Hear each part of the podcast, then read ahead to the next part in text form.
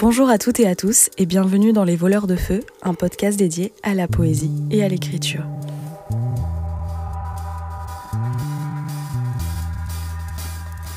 Je suis très heureuse de vous retrouver dans ce nouvel épisode et aujourd'hui j'avais envie de revenir sur le mythe d'Orphée, mythe grec qui a été repris à l'écrit par Ovide dans les Métamorphoses et par Virgile dans les Géorgiques.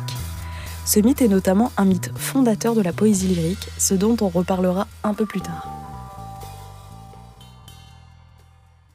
Pour commencer, je vais vous raconter le mythe d'Orphée. Orphée est un poète et grand musicien, fils du roi Euagre et de Calliope, muse de l'éloquence et de la poésie. Très jeune, il dispose d'un grand talent pour la musique et Apollon lui fit don d'une lyre à sept cordes conçue par Hermès. Orphée ajouta deux cordes à cette lyre, en l'honneur des neuf muses qui lui apprirent à en jouer. Orphée était alors connu pour le pouvoir qu'il avait de tout charmer par son chant et sa musique. Les femmes, les hommes, les animaux même les plus féroces, les éléments de la nature comme les arbres ou encore les rochers. Dans son voyage sur l'Argot pour la conquête de la Toison d'Or, Jason demanda à Orphée de se joindre aux Argonautes. Le pouvoir de sa musique fut d'une grande aide puisqu'il parvint à charmer la mer, à immobiliser des rochers qui menaçaient de briser le navire, à encourager les rameurs, à charmer le serpent gardien de la fameuse toison d'or, ou encore à vaincre les sirènes et à déjouer leurs sortilèges par la beauté de son chant. À son retour de voyage, Orphée rencontre Eurydice, une amadriade, qu'on nomme aussi nymphe des arbres, et il l'épouse. L'idylle sera de courte durée, car Eurydice, pour échapper aux avances d'un dieu champêtre nommé Aristée, pose malencontreusement le pied sur un serpent venimeux qui la mord à la cheville. Eurydice meurt sur le coup, Commence alors le voyage d'Orphée aux enfers, inconsolable suite à la mort de son Eurydice. Orphée parvient à séduire par sa musique le passeur Charon, mais aussi le chien Cerbère qui garde les enfers, et les trois juges des morts. Hadès et son épouse Perséphone tombent eux aussi sous le charme de la musique d'Orphée, et lui permettent ainsi de ramener Eurydice dans le royaume des vivants, à une condition. Orphée ne devait pas se retourner.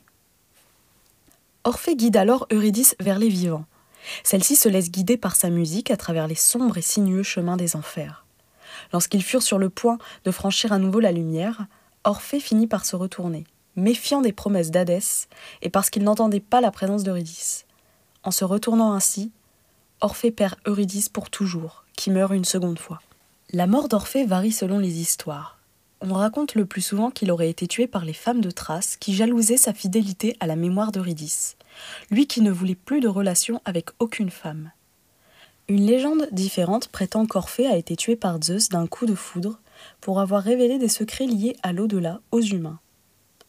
Les femmes thraces auraient alors réduit son corps en pièces, jeté les morceaux dans le fleuve, pour être finalement emportés jusqu'à la mer. La tête et la lyre d'Orphée seraient ainsi parvenues jusqu'à l'île de Lesbos, où les muses lui donnèrent un tombeau duquel on entendait le son d'une lyre. C'est pour cela que cette île serait la terre de la poésie lyrique.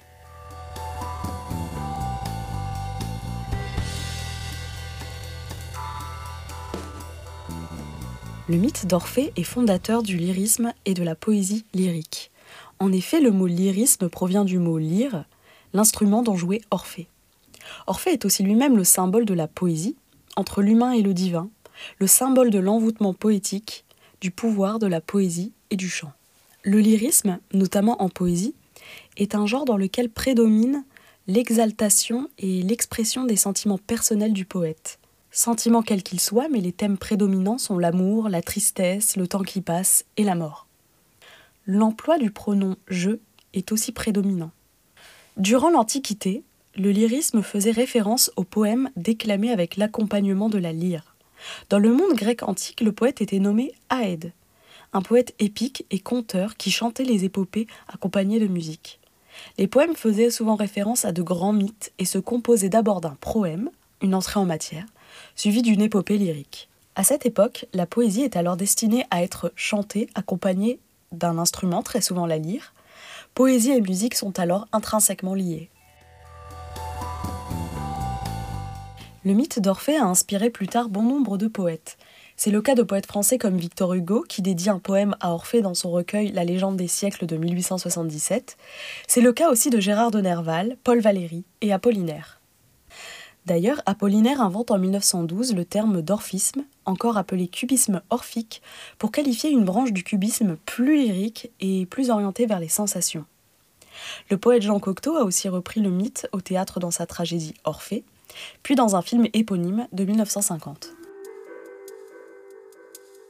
Dans un prochain épisode, on s'intéressera plus en profondeur à la poésie et aux poètes de la Grèce antique. En fait, tout simplement, je vais essayer de faire un épisode pour euh, remonter un peu aux origines de la poésie, voir euh, d'où ça part.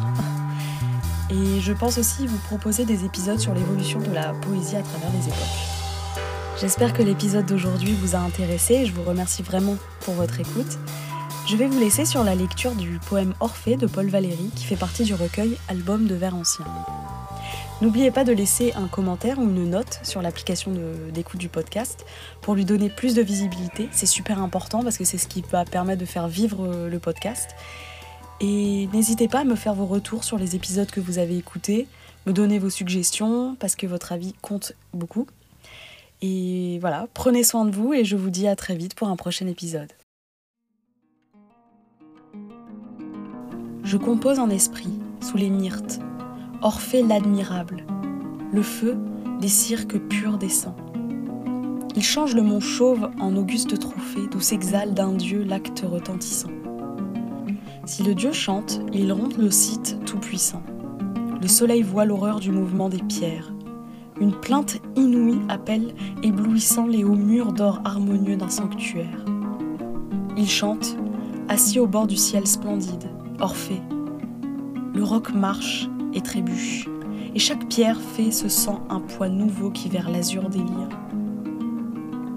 D'un temple à demi nu, le soir baigne les sorts, et soi-même il s'assemble et s'ordonne dans l'or, à l'âme immense du grand hymne sur la lyre.